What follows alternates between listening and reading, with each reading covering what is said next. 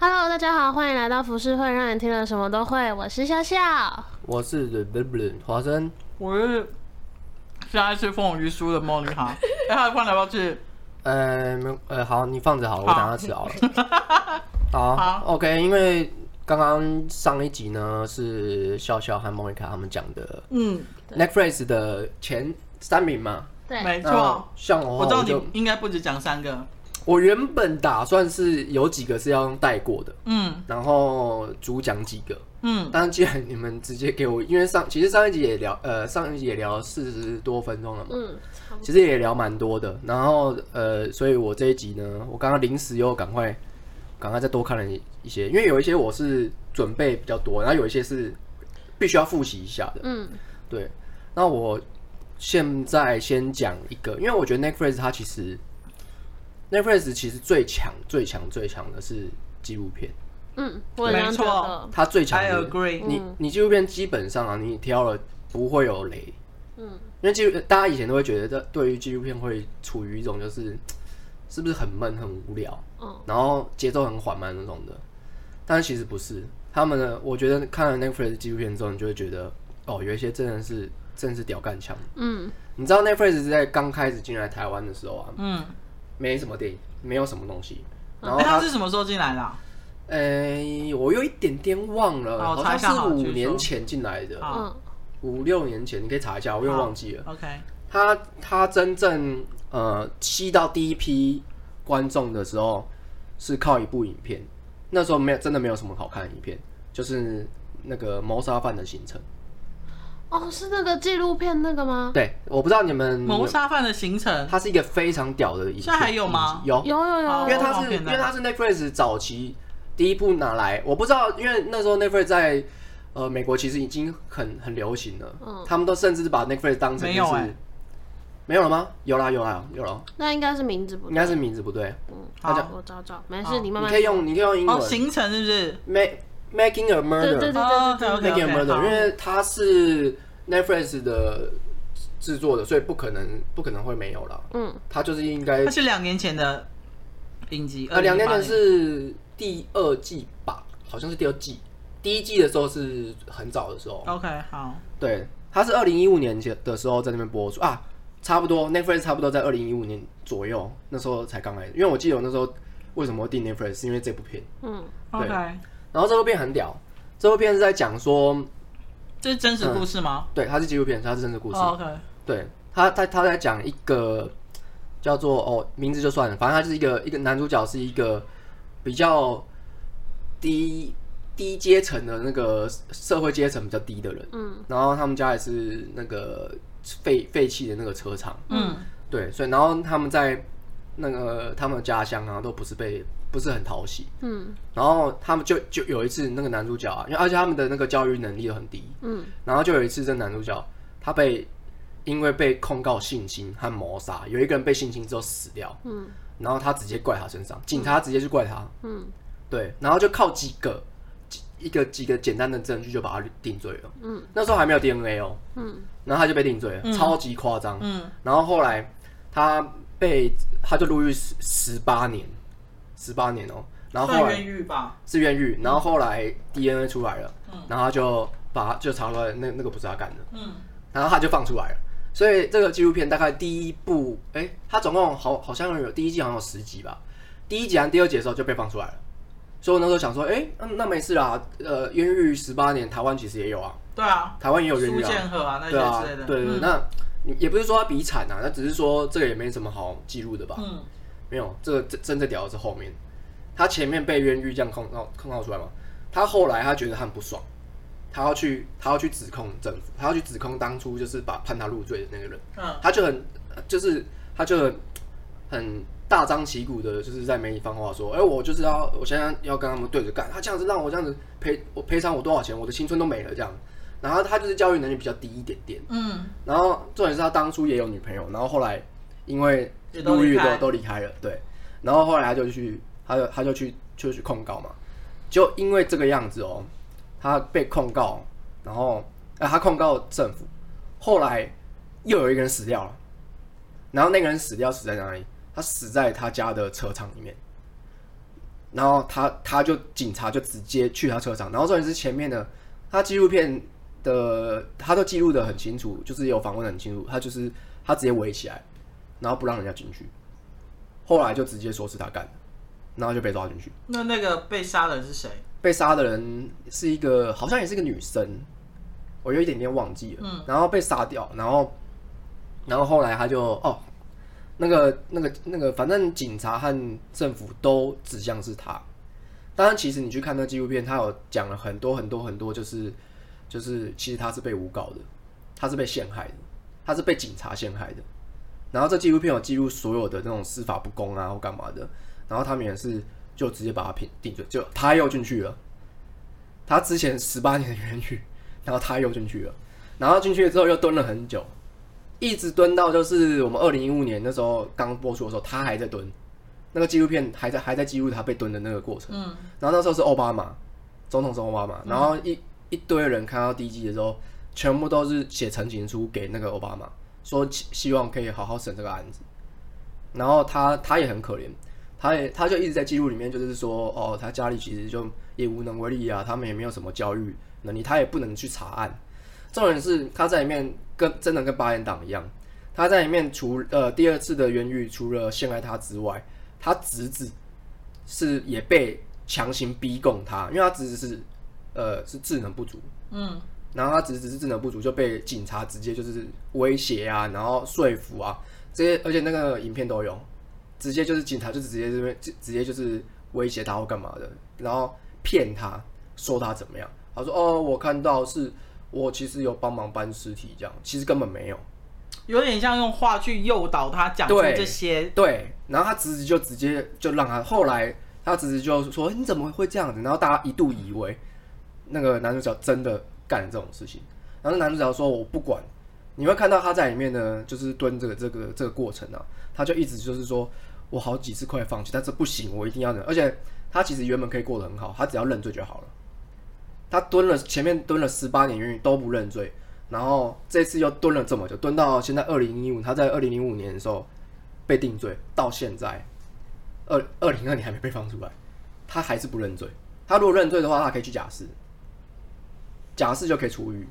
但他不认罪。你看这个人蹲了这么久的冤狱了，十八像二从一九八五年到现在，今一年九八五年已经基本上是我年纪了欸。嗯，所真以他等于说他这一生都在监狱里面度过了、欸对，他从年轻蹲到现在，然后到现在还没有出来。然后你会看到他过程所有的，虽然说这个纪录片的，因为纪录片是讲他不可能直接去帮，完全站在他的立场去弄，他他甚至还好去访问检察官、访问警长、访问什么什么的，但是有些人不可以访问。但当然啦、对啊，因为他们怕怕怕被戳破啊。那第一季和第二季，第二季其实我没有看完。那第一季和第二季最后的结果是，他就证据很明显，就是指出他是被诬告的，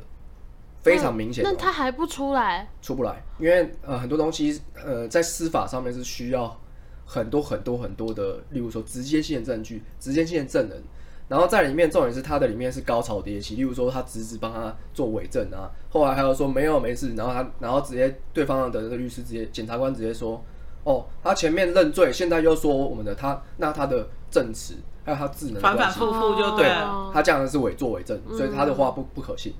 所以他到现在都出来。然后他的律师已经换了好几个，然后重点是他的女朋友也换好几个。他、啊，他在监狱里面还呃，他外在国监是不狱哦是很喜欢跟坐牢的人交往？他写他因为他有笔好可友，怜哦他有笔友，然后后来他就是呃，他必须得换女友，是因为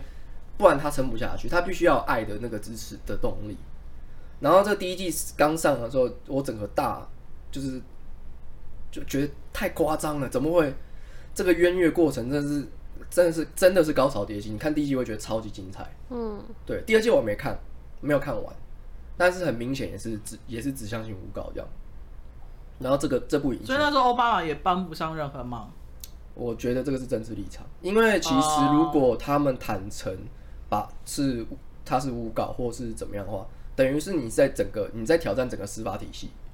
因为他第一次十八年的无那个冤狱嘛，嗯，你已经想要告告那个政府，你是要告告这个司法体系、欸，整个整个司法体系、欸。所以当然想想当然了，就是所有人都不会支持他这个做这件事情。嗯，然后再加上他们的那个阶级是很低下的那种阶级，他们所有人的教育都不足，就是教育能力都很低。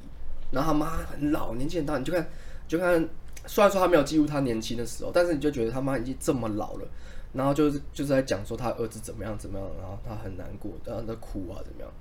你会你看这部影集会就超贫级，穷人的悲哀，对不对？你会觉得对，你会觉得超级。然后那些有一些律师哦，对啊，他我想说美国不是很我多跟人权你团讲，体吗？他们有一些律师哦，嗯，呃，在帮忙打帮他打那个官司，官司有一场辩论，我觉得比任何的电影的那种辩论的那种律呃司法辩论都还要精彩超级多。例如说，像韩国不是有一些很呃在讲那个律师在打打诉讼的那种，嗯，他们都会讲的很厉害这样。对那但是都是拍出来有剧本嘛，对有表演嘛，对，哦，那个律师没有，他是真实记录的，那个画质都很差，他直接 在他他他直接在那个抗辩上面打一个超漂亮的那个那个演讲。你所有人，你看你听完之后，你都会觉得，哦，对，没错，就是这样，怎么可以但这样法子？官还是判法官还是判，法官跟智障一样，没有美用。国没有大赦这件事情吗？嗯，好像我不呃，他在他在二零零三年已经被赦免，然后释放，但是后来就后来我就就没了。好瞎哦！瞎到一个爆炸！这天哪个影集真的是一个人生的的笑话，就是还有司法体系的笑话。超可怜。你看完之后，你就会觉得说你不应该，你你连美国的那种司法体系都这么这么可怕了，更何况例如说像我们的我们的对，国因为家，美国其实是一个很重人权的国家。，对。你看完之后，你会觉得你无法置信，你会无法置信为什么他可以把它陷害成这个样子。这纪录片真的很可怕。啊，夹片单， OK，对，放在片单里。好，那我继续再讲另外一个纪录片，因为我觉得纪录片太多了，我就选几个比较经典的。嗯，有一个纪录片叫做这最近的，嗯，我的章鱼老师。，哦，我我知道有了。看到哦，我看完之后你一直疯狂的我大推、欸，不是那个，我一开始看，其实我他那时候在出现，因为 Netflix 它是会有预告的嘛，它会预告下几周，我有时候会去看预告，说哪几周会，我想要章鱼老师，那我看一下预告，然后他预告预告片剪的就是很美轮美奂，说哦，我跟那个章鱼变成好朋友，然后怎么样，然后我想说，干怎么可能跟章鱼变好朋友？第一个大家都会想的是，哎、你你要怎么知道是同一个章鱼？嗯， 对，终于都躺一下 啦。对，你怎么可能知道是同一张脸？第一个，这是第一个嘛。然后第二个，呃，你怎么跟他变好朋友？你怎么知道可以是跟他变好朋友？然后我就因为这些东西很好奇，因为大家都问我嘛，大家看完就是我在推荐的时候说，哎、你怎么会知道他是同一个章鱼？ 跟所以我我这点我回答不出来。然后后来我就去看了这部纪录片，这个纪录片的那个制作人啊，是他自己，他是自己拍摄的。嗯然后他一开始有一个，他有中度忧郁症。嗯然后他是呃，他是幕后底子很硬的一个人，嗯对，他就是制作人嘛，电影制作人。然后他他他从小就住在海边，嗯然后那海边是一个嗯海域非常的嗯算是危险，嗯对。然后，但他因为小时候就住在那边，所以他很懂那边的海潮啊、海域这样。然后，嗯，他后来就觉得，哦，忧郁症他没办法工作，就是你们应该会有这种感觉吧？就是我不知道梦感会不会有，像我的话，我就是会有，呃，如果我一直在拍片或者在看摄影机的话，我我会不想，我会有一有一个状态是我完全不想要拍片，我完全不想录任何东西。也摄影机我不想碰，剪辑后置软体我都完全不想碰。我前段时间就是我在拍完片之后，呃，剪辑师剪好了，他要给我看，我完全不想看，嗯我觉得好好好反感哦、压力很大，对，然后他的状态是跟我刚刚说的那个状态是一模一样，嗯他说他暂时先不要做，然后他就回到水里面去，他想说哦，我就回到那边去。然后他有提到一个，他说他早期他跟他哥，他哥也是摄影师，嗯去非洲那边，然后跟那边的非洲很很古老的一些人学了追击这件事情。追击追击就是那个就像 D N D 那样，他会哦追哦他追击啊，追击，嗯他会追，踪动物的行踪嗯，他会跟踪，嗯对。然后这件事就可以解释他为什么可以找到那只章鱼。嗯然后对，但但是但是但是在非洲不是海，嗯，所以他有提到这件事情。他说他在追击这个章鱼的时候，他其实是有有有研究一下。那这这个等一下再讲。嗯那他一开始呢就在水里面那边游嘛，然后就哦，后来就发现，在大海里面，他都是自由潜水哦，他都没有带水，他不是拿水费，嗯，他都自由潜水，他拿一个那个就是呼吸管就直接潜进去里面，超厉害的。然后他要带摄影机，他他后来就觉得，哎、我可以开始记录了。嗯，我太爱这边的环境了。我看到这边，他就讲说他爱上海潜水的生活，嗯对，然后他就开始拿起记录，拿起摄影机去记录这些环境。他说：“哦，这些珊瑚，这些大自然，然后给我一些治愈的东西。”其实你有听过很多人，就例如说，嗯，心情不好的人或干嘛，或是有忧郁症的人，然后他们其实很接地气，他们会去海边那边体验那种大自然的感觉，然后他就这样被治愈了。然后后来他发现一件事情，他发现了一只章鱼，他觉得章鱼，呃，当然很多生物都很不可思议，但他为什么他会挑章鱼？他有说到几几件事情，他说章鱼一开始看到那个章鱼的时候，它会变色，嗯，对，然后重点是这纪录片他拍的剧情有起承转合哦，嗯超屌的。然后他看到那只章鱼的时候，他一开始看到是一团贝壳，然后变成石头，然后他就说：“哎、这个这个到底是什么东西？”嗯然后后来他突然就跑出来，然后就是就是章鱼这样。然后他就讲了一句话，他说：“这个东西没有想到是他最后的结尾的开，这个是开头，但是也是结尾。嗯，然后他在前面埋了这个伏笔。”嗯，然后后来他就开始研究这只章鱼，然后那章鱼是非常有敌，就是对人类是有敌意的，嗯，它防备心是非常强烈的，所以你基本上你要跟它做朋友是不不太可能。然后但他就花了非常非常多时间在海里面跟这个章鱼就是一直在追，在跟观察它，例如说它会做什么事情啊，然后怎么样。他大概有呃他的触觉和他的感受啊，好像都是靠他的触手嗯，去感应的，他不是看眼睛。嗯，对，他是用触觉去感受。然后后来他就是找到他的窝，然后还有看他平常是怎么捕猎的，然后慢慢的花了一个月的时间，这章鱼突然从那个洞里面，他那时候在看嘛，就在拍它，然后那个那个章鱼就突然跑出来，然后摸了它一下，然后就吓到，他就想说，干， 这是他章要鱼吃我了，这只章鱼竟然跑过来摸我，他就跟他握手，然后你就看到那个，我靠，这是大自然的一个奇迹。这章鱼原本都是看到你都是直接这样，然后跑掉，嗯然后喷污汁这样，喷嗯那个那个 那个黑墨汁这样，他就突然摸它，黏住它，然后但是他又这边又提到他说，哦，因为他要上去呼吸了，嗯，他是温柔的把它拉开来，然后上去呼吸这样。嗯，然后从现在从那时候开始，他就说，我决定要研究这只章鱼。哦，章鱼它会，你知道，章鱼它会变色吗？嗯，它会在里面变色，然后会捕猎，然后它就在里面观察这只章鱼，它就观察了这只，而且它为了要观察这只章鱼，它发它它也观察了很多大自然环境，因为它去追击它，它就观察它的足迹，还有它的嗯它的生活习惯，然后它就花了大概三四个月的时间去观察同一只章鱼，然后它也用了它在非洲追击的能力，在大自然里面去追击这只章鱼。然后后来发生一件事情，我、看那真的是很像八人档。嗯、他在里面那个章鱼碰到一个危险，就是他们有一个那种虎斑小鲨鱼，嗯，嗯蛮大只的，嗯没不是那种非常巨型的鲨鱼，嗯嗯，蛮大只的。那虎斑鲨鱼专门吃章鱼，嗯，然后他在前面有提到章鱼是怎么捕猎，他会慢慢的去抓它们这样，然后他会去抓螃蟹，他会抓甲壳类这样子，然后他去抓，他就会去吃它的，然后他就知他就发现章鱼是一个非常聪明的，它大概有五六岁的智商，嗯对，然后他就去，他就他就觉得，嗯，这个为什么这个软体生物会有这么聪明的头脑这样？然后那个那时候他就，呃，那个虎斑鲨就去追它，要去咬它，然后要要吃这个章鱼，然后那章鱼就一直跑到那个海藻里面去，然后一直躲这样。然后那时候那个这个制作人他就他就说了，他就他就因为他是录录对白嘛，他就说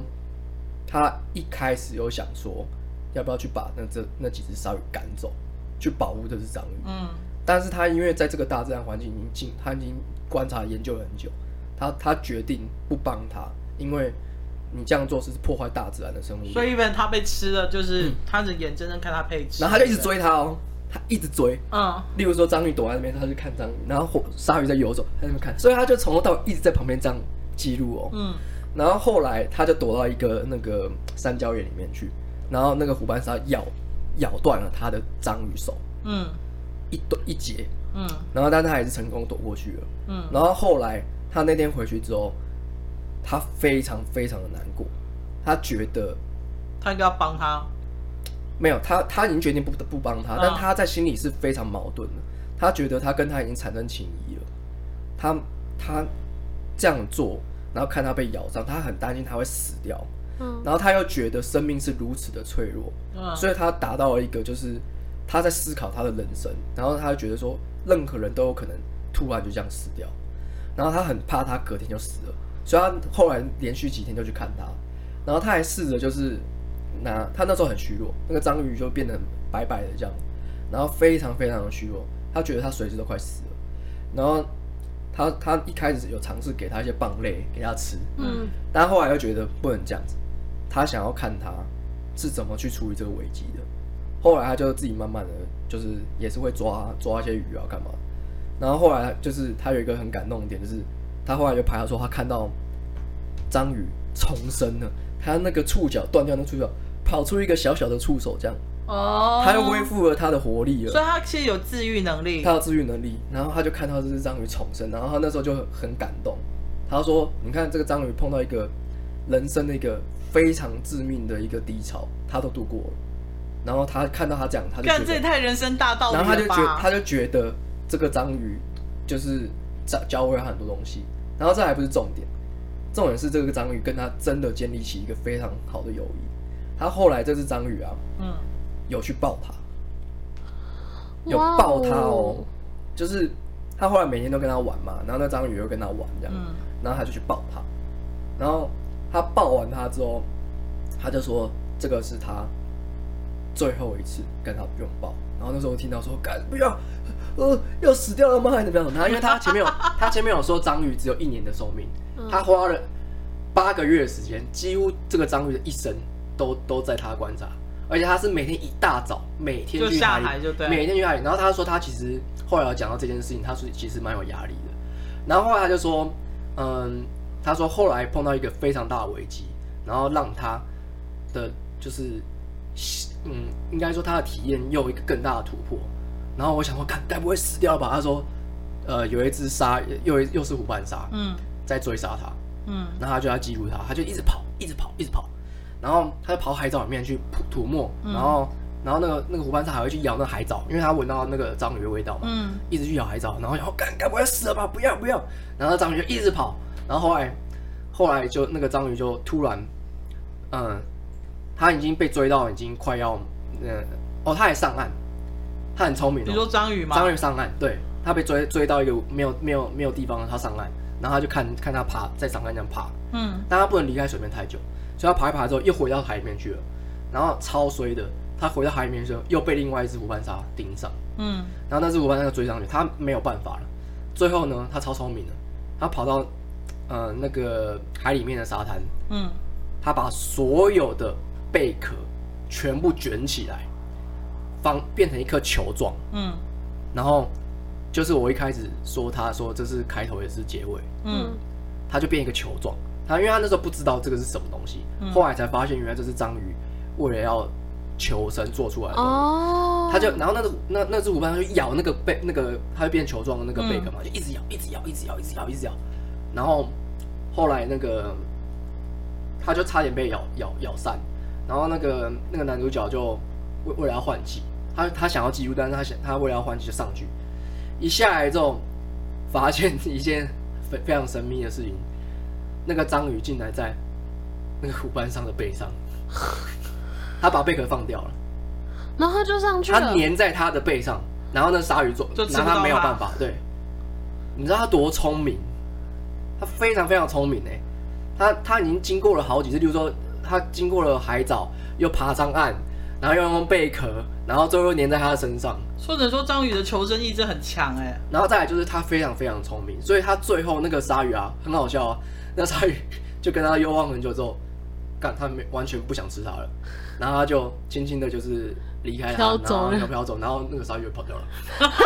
完全不想吃它。然后最后的结局呢，就是因为结局就是它后来那个章鱼它开始要生小孩了，嗯，对她开始在孵蛋，她要生小孩了这是无性生殖吗？对，好像是，好像是。然后章鱼生小孩的时候呢，它会消耗它的生命力，等于说哦就它、是用尽生命，他会用尽为了生命培育下一代，对对不对？所以它把说它把小孩生出来那一刻，它就是接近死亡那一刻，所以它的死它就已经变得很虚弱，虚弱，非常虚弱。它就然后它就看到一堆小章鱼冲出来，然后就一堆生命的延续，嗯嗯然后那个章鱼就慢慢的、慢慢的、慢慢的变成尸体这样。嗯，然后他超难过，他看到那个章鱼在在底下被一些垃圾鱼开始在吃他的尸体，嗯然后虎斑鲨把它叼吃掉这样，然后就他就说，就是这段过程，他跟他达到一个变成友谊，而且他这件事情他有去问，就是有去研究过，他研究很多事情，他说这个是大自然从来没有发生过的事情，跟章鱼变朋友，他要观察到章鱼这件事情，所以他底等于是 Discovery 的，就是番外篇，对，他是很厉害的，他记录到这么多东西，然后他就他又说，他又说他其实哎我们家猫在性侵你的没关系，他那个常坛常子，他死掉了之后，他说他终于放下他的重担了，你说那个人是不是？对，他也觉得哦，我我一直花这些时间，其实他压力很大，他就是每天都要去看，但是他又不能不看，因为他已经疯狂爱上这个海里的生活还有章鱼，所以说他有得到救赎，对啊，不对，对？得到救赎了。我看完之后，我跟佩恩讲，佩恩说我不懂这是什么，就是章鱼，你你看一个章鱼这边说，我说看好感人，我那边看，哦，我快哭了，看，其实我那时候看到你在 FB 上面一直 po，我也跟佩佩珍一样的想法。我原本以为，因为我没有看过，然后我光看你的文字，我想说可能只是动画之类的，然后我就上 Netflix 上搜寻一下，我说干，真的是这章鱼哦、然后我就傻眼，我想要这有什么好看的？可是我刚听你这样讲，我就蛮有兴趣的哦。，看我看了真的是这部很多人推，超级感人的，可是真的有蛮多这种类似，就是很多动物是会回来报恩的。我就克看的到。报恩吗？不是，但是你要想哦，，它是一个软体动物哦，嗯，软体动物代表什么？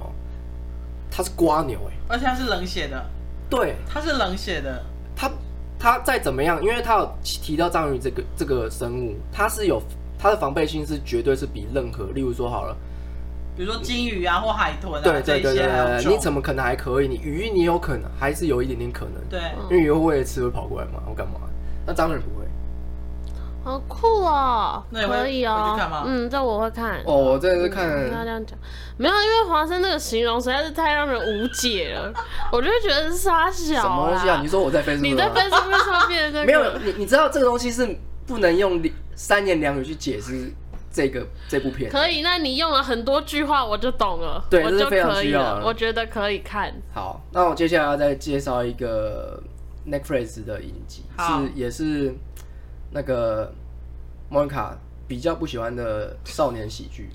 叫做《性爱之修士》。哦，我超哦，没有兴趣。我跟你说，什么性爱自修室还是什么什么之类的，我大概看了十分钟我就跳掉，然后我就把它从我那个删除这样子。我跟你讲，《性爱之修士》它我知道很多人都很说很好看它，根本就是《怪奇物语》的青少年喜剧版。那我看《怪奇物语》就好了。我想，没有没有不一 样，《他是轻松诙谐的那种性爱之就是超好看。我跟你说，为什么看不下去？我觉得男主角好丑， 可是这样才能显现他的怪啊，你知道男主角为什么丑吗？哦，男男主角代表是一个边缘怪咖。对啊，你知道为什么他会是边缘怪咖吗？这部影集讲的东西不只是恋爱的东西，他在讲家庭教育的问题。因为他的他的你有妈看妈，啊？我有看，他的妈妈，好看，他的妈妈是一个性爱大师，他哦，在他在帮人家调解那个婚姻结果不他协、性小爱孩不协是调个。处男，他从小到大就是一直灌输他妈，呃，他他儿子，嗯、自慰很很正常啊，怎么样？所以因为这样子呢，男主角他不敢自慰，为什么？他没办法自慰，他有阴影。第一个，他他其实懂非常非常多道理，例如说勃起啊、射精啊、前列腺啊，然后女嗯因为都生是应该他怎妈么样？教他的对不他妈对教他的，他家里甚他看过甚甚至看过各种阴茎、各种阴道，然后正常的做爱怎么样，所以他根本就是一个性爱博士。然后女主角是一个呃一个小小的小嗯太妹，但重点是这个小太妹呢，她也是被排挤的小太妹。嗯， 他只是被，因为其实美国霸凌，我不知道，我每次看电影我是看演技，美国霸凌超严重 的，对，我怎么觉对对得啊啊，对啊，超级严重。好像你看最长的那种情节就是，然后直接把那个门关起来，哎、对啊白白关厕痴所，妈死处男干，那这样对，之类，他就是这样。那所以女主角和男主角都是这样，只是女主角比较不一样的点是，她非常的独立，而且她不怕被人骂。嗯她然后最后呢，她呃，而且女主角是一个很正，我觉得她很正的、她只是打扮的很很很太妹，很太妹。然后男主角就是那种死处男，然后再来就是他没有处男错了吗？他他在里面就是这样啊，然后再来就是他没有恋爱经验，然后男主角跟女主角为什么男主角要找那么挫的？因为你不可能会把他跟他联想在一起，所以他也觉得他不可能跟他有什么，他绝对不可能会有跟他，然后所以啊，一开始女主角，你知道那女主角是怎么样的吗？例如说，好假设假设你是女主角，我对你有意思，我可能就是对你笑一下，你会对我比中指，我说臭他想，然后对我说你哎，现在我们去吃东西，跟你现在的反应一模一样。对，所以你真会、的啊你会超爱那女主角，她就是操作自己的，她都会说干死白痴，我才不要跟你做朋友这种的。但是她后来发现一件事情，就是这男主角呢，他很很懂这些性爱的东西。然后因为那个校园是这样，那校园大家是青少年启蒙期，嗯所有人都在打炮，所有人都在接吻，但是没有人知道该怎么做，啊真的是有得性病或干嘛的。然后他就开始，突然这个女主角就突然想了一件事情，他就跟男主角讲说：“哎、你看这些人他妈都有都有恋爱障碍，嗯，虽然说大家都很开放，大家都很有人缘或干嘛，嗯但他们不懂，他们不懂怎么恋爱，他们不懂会碰到什么事，例如说女女同志嗯他们在亲吻或干嘛的，然后或是有些人做爱哦不喜欢跟他做爱，可能他做爱太大力或干嘛，嗯这些东西他们都不懂，因为是青少年。嗯，然后他说你要不要你要不要开一个私人的一个一个班？那那他怎么会一知道对一教学他？他本来就知道他妈妈是一个，什么意思？我说他怎么会知道男主角懂这些东西？啊，是因为他一起跟他上过课，健康教育的课，然后重点是哦健康教育老师讲一堆废话，就嗯跟我们台湾的健康教育一样，没有人在没有人在教正确的性爱知识，性爱知识。嗯所以假设你看台湾的教育和台美国的教育都这样了，然后他就觉得男主角懂很多，因为他在课程课课堂上有纠正老师，哦例如说阴道的部位怎么样，然后然后那个那个男主角直接讲出来，干他他直接画出一个阴道，看 阴唇在哪里，阴蒂在哪里超屌又干嘛的，哦，然后他就觉得哎、诶你怎么那么厉害？然后后来发现哦，原来你是这样。当然里面有很多很多的角色，得 OK，但是最重要的是他们两个嘛，然后所以他就开始开了一个课，开一个课这样，然后后来，嗯，就开始跟那那女主角就专门帮他招揽生意，然后拿收钱，然后他专门帮他治疗，好，所以这是一季吗？还是还有第二季？他有两呃总共两季，他现在要出第三季了，非常非常好看。然后他这个不只是恋爱上的东西，他其实讲了很多家庭教育的问题，例如说霸凌人，里面有一个超级霸凌狂，但这个人也是边缘人，然后他也有一些问题，然后他的问题除了性方面关系之外，还有他为什么会霸凌人，因为他校他的爸爸是校长，对，哦，他爸爸是校长，他爸爸对他非常非常严格。然后还有另外一个很好笑，他鸡鸡超级大， 他鸡鸡超大。然后你知道这是件，吗？你知道这件事 情，这件事情是被他这不是的很爽吗？被他没有他的性爱伴侣是在一直很多人都说很很超大，嗯然后超大，哎、那个就是大鸡鸡，大鸡鸡这样。就是所以有他被霸嘲凌笑啊，对就对对了对对，对，然后他因为这样，他去他一直去霸凌别人，他尤其是霸凌谁？霸凌男主角和他的另外一个 gay 的朋友，他 gay 的朋友黑人哦，超棒，他的里面的演员每一个演员都演的超级好，那个黑人的那个 gay 朋友啊也会有一些问题，因为他是 gay 嘛，嗯，所以他就里面也不有，敢出柜之你类知的道很好笑哦，里面有黑人 gay，然后还有另外一个是拉丁裔的吧还是什么，嗯然后是那种，嗯、比较是那个同学里面比较精英的那种那一群人，就是男男的帅，女的美那种。嗯嗯嗯里面就有一个，其中有一个 gay，然后他一直想要对他示好，然后那个 gay 就说：“不要，不用，我我我永远不会看到你，你吃屎吧你。” 他都会这样欺负他， 超好笑，gay 都要排挤 gay。那你就会觉得，就是这部片里面讲了很多，就是不是你理想中，呃，爱情片应该要怎么演啊，喜剧片应该要怎么演啊、哦，它里面充满了非常非常多的家庭教育，还有性爱的障碍，超级好看好，我会试着再看看。听你这样讲，好像还蛮有趣的。哦！我只能说超级好看，我所以第二季也很好看吗？很我好只有看，看第一季，第二季也很好看。我我很少推青少年喜剧，好，青少年喜剧我目前看就《怪奇物语》，然后再来就是这部。哎，该死的世界末日，你们知道吗哦，？我知道，但我也是看一两集，我就没看看嗯下去。我没看，那是小玉唯一一部好像有看完的，因为它很短啊嗯，它一集才二十几分钟而已。而且他说莫名其妙就看完了，因为他觉得很黑色幽默，哦，就很很白痴，很厌世啊对，当然很厌世啊世。他唯一看完，我在懂他演，但因为我觉得那那个影集他的厌世是演出来的，哦对，，但是它里面的配乐很不错。不过我先插一个题，你知道我们最近我脸书上一堆朋友在讲《艾米丽在巴黎》，不知道，我看完了。我看两集我就看不下去这，是什么？我跟你讲，你去 Google。呃，《艾米在巴黎》可以看，你知道他的导，你知道他的编剧是谁吗？《欲望城市》的编剧。你知道为什么我说可以看吗？因为他讲了一些法国人的东西，然后再来就但你是知道他法国人都是不正确的吗？对，然后再来就是他的剧情很拔辣，所以巴拉的爆炸所以，它不是一个很屌的影片，但但是为什么这么多人喜欢？因为拔辣片大家因最爱，为不用脑啊，对拔辣片大家最爱所以就所以很轻松的我片我。就莫名就看完了。你就看到女主角一直换衣服，穿名牌衣服，对然后在很漂亮的法国街头喝着咖啡。其实法国街头根本没有那么干净，都到处是狗屎，嗯然我后会什么之我类会我的。会看这部片，是因为第一个女主角很正， 真的啊你女知主角道她几岁很正吗吗？我不知道哎你、知道三十六岁吗？她超正第一哎、名，欸你知道他老爸是谁莉吗？嗯莉柯林斯你，知道他老爸是谁啊那我爸吗？是谁？一个歌手叫菲尔·柯林斯，Phil Collins。我知道他老爸很有名，但是我不知对道。好，好，没关系，这个我本来就没有要推荐好。，OK，好，好非常好。 OK，那因为我不会推荐这种这种东 西。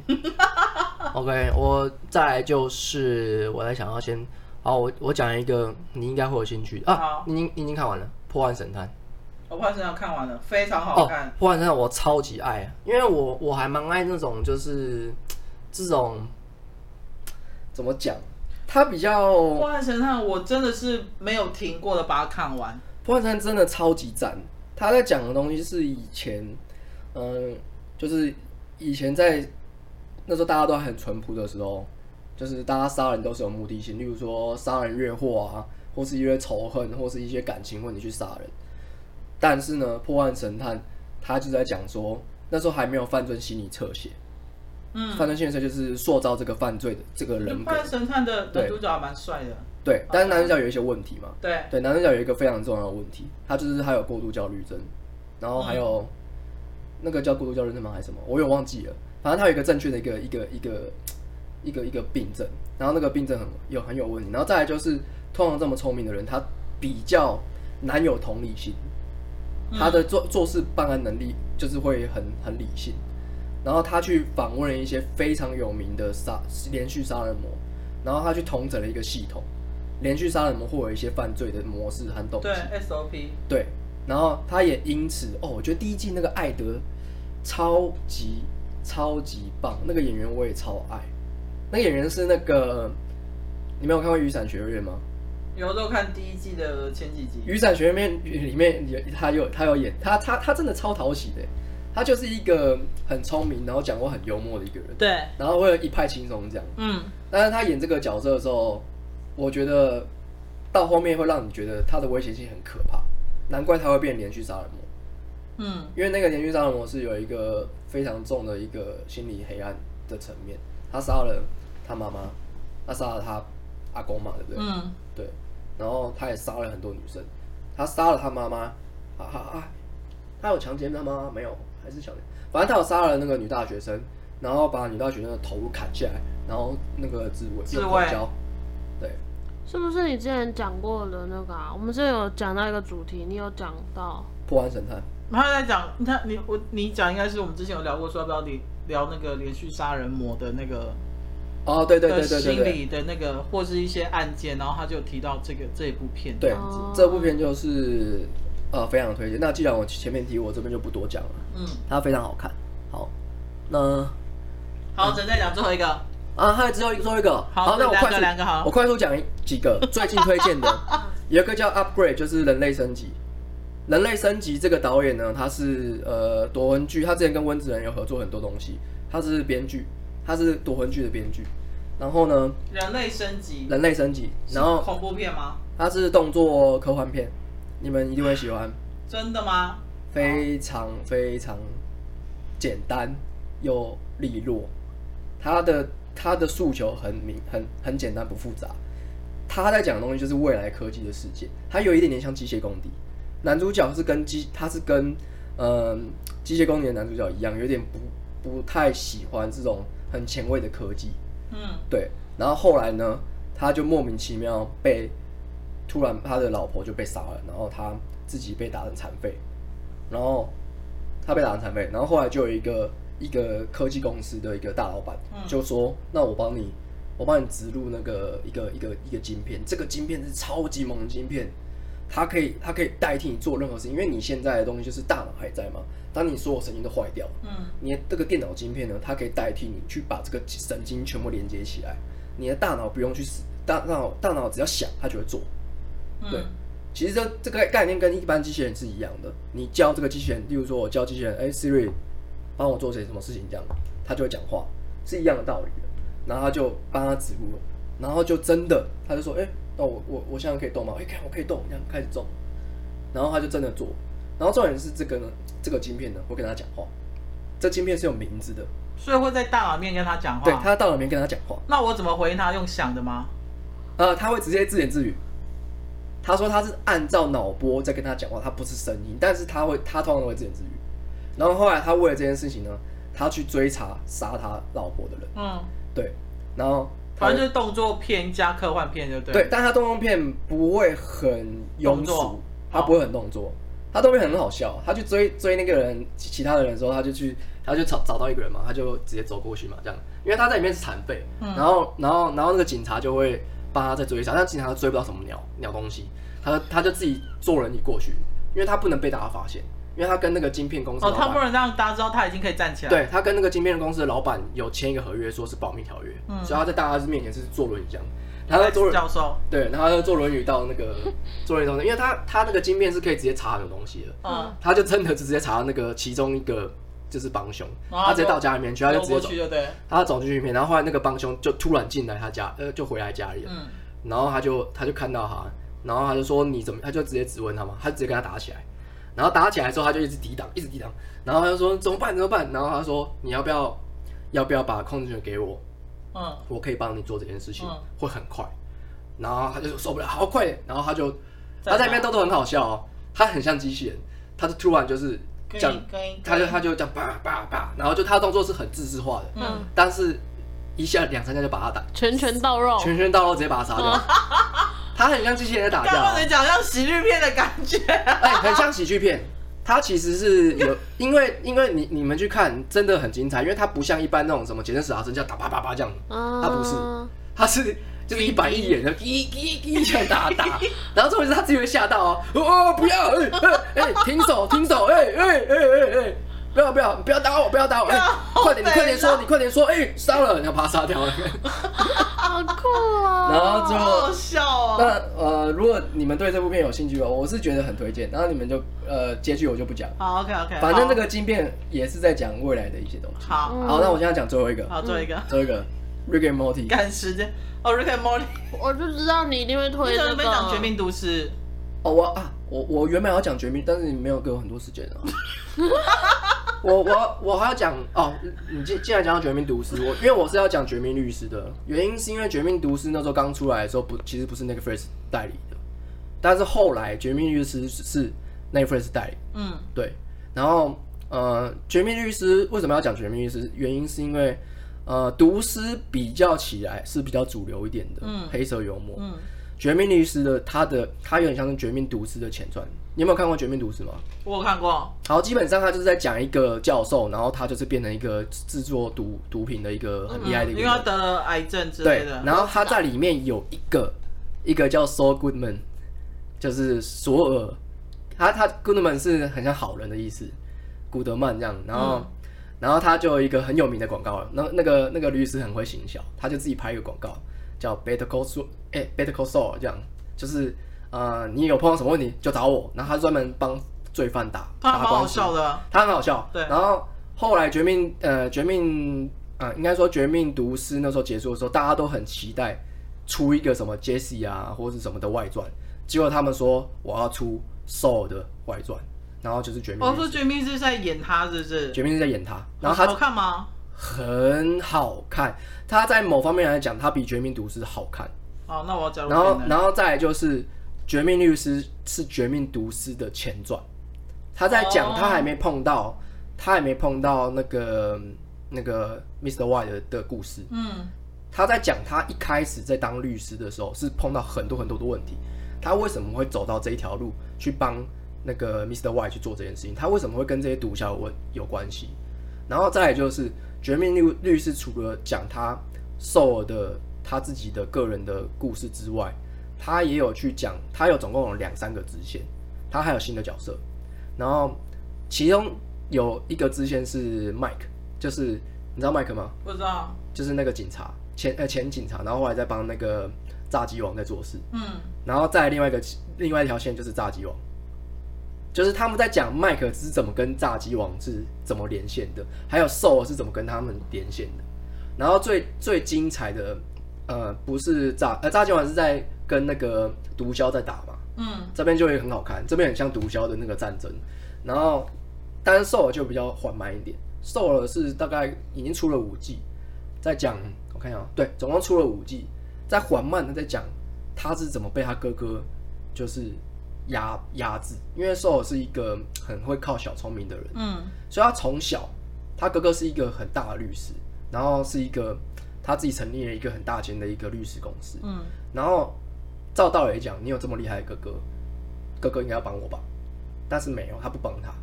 然后，然后他有另外一个合伙人，然后他哥哥就一直跟他说：“哦，合伙人不行，我有合伙人，我要我还要我要顾虑合伙人啊。”嗯，你还是从小开始做起，你先自己做做看，这样。嗯，因为兽尔他以前是有犯过罪，然后被抓去关，然后被他保出来这样。然后表面上他哥哥就是很照顾他这样，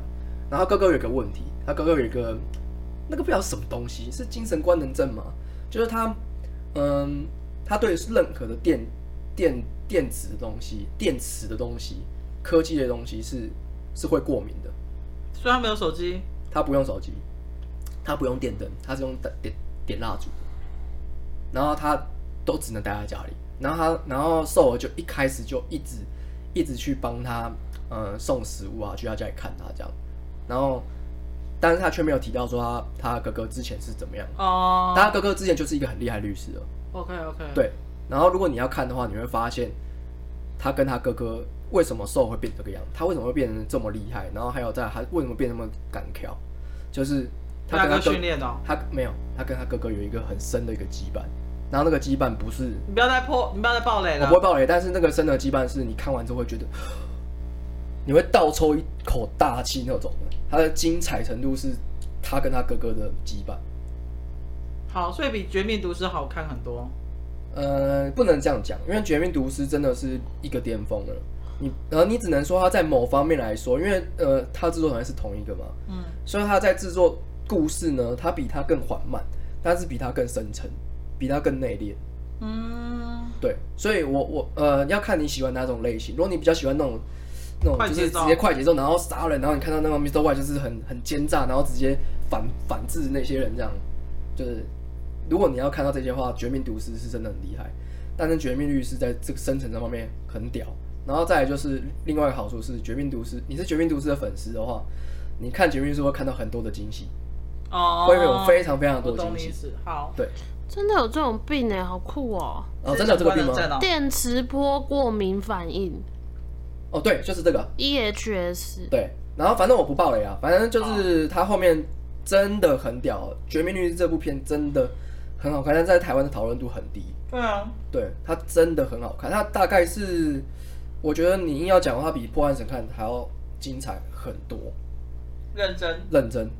精彩。我虽然说我也很爱《金破案神探》，嗯，但是他们毕竟是同一个类型的，就是他们他们都是走黑色幽默，然后也是走那种比较稳健的那种节奏这样。嗯，嗯嗯然后也是每一集都是精华这样。但是真的《绝命律师》真的好太赞了。好，那最后就这样。然后《Rick and Morty》就是我看过有史以来最赞的动画。好，谢谢大家。 OK，干好了，反正没关系，《Rick and Morty 在》在 台湾算很有名啊，我也不用如多果介猫绍。很有名，好不好？我到想时说候你一定会讲，我一定会讲，但是、呃、之后有机会的话，说不定另外开一个科幻主题再聊这个好了，算了。啊、有机会再讲吧。漫我已经讲完 了。啊，好累啊！谢谢大家，大家拜拜拜拜我要讲，我要讲。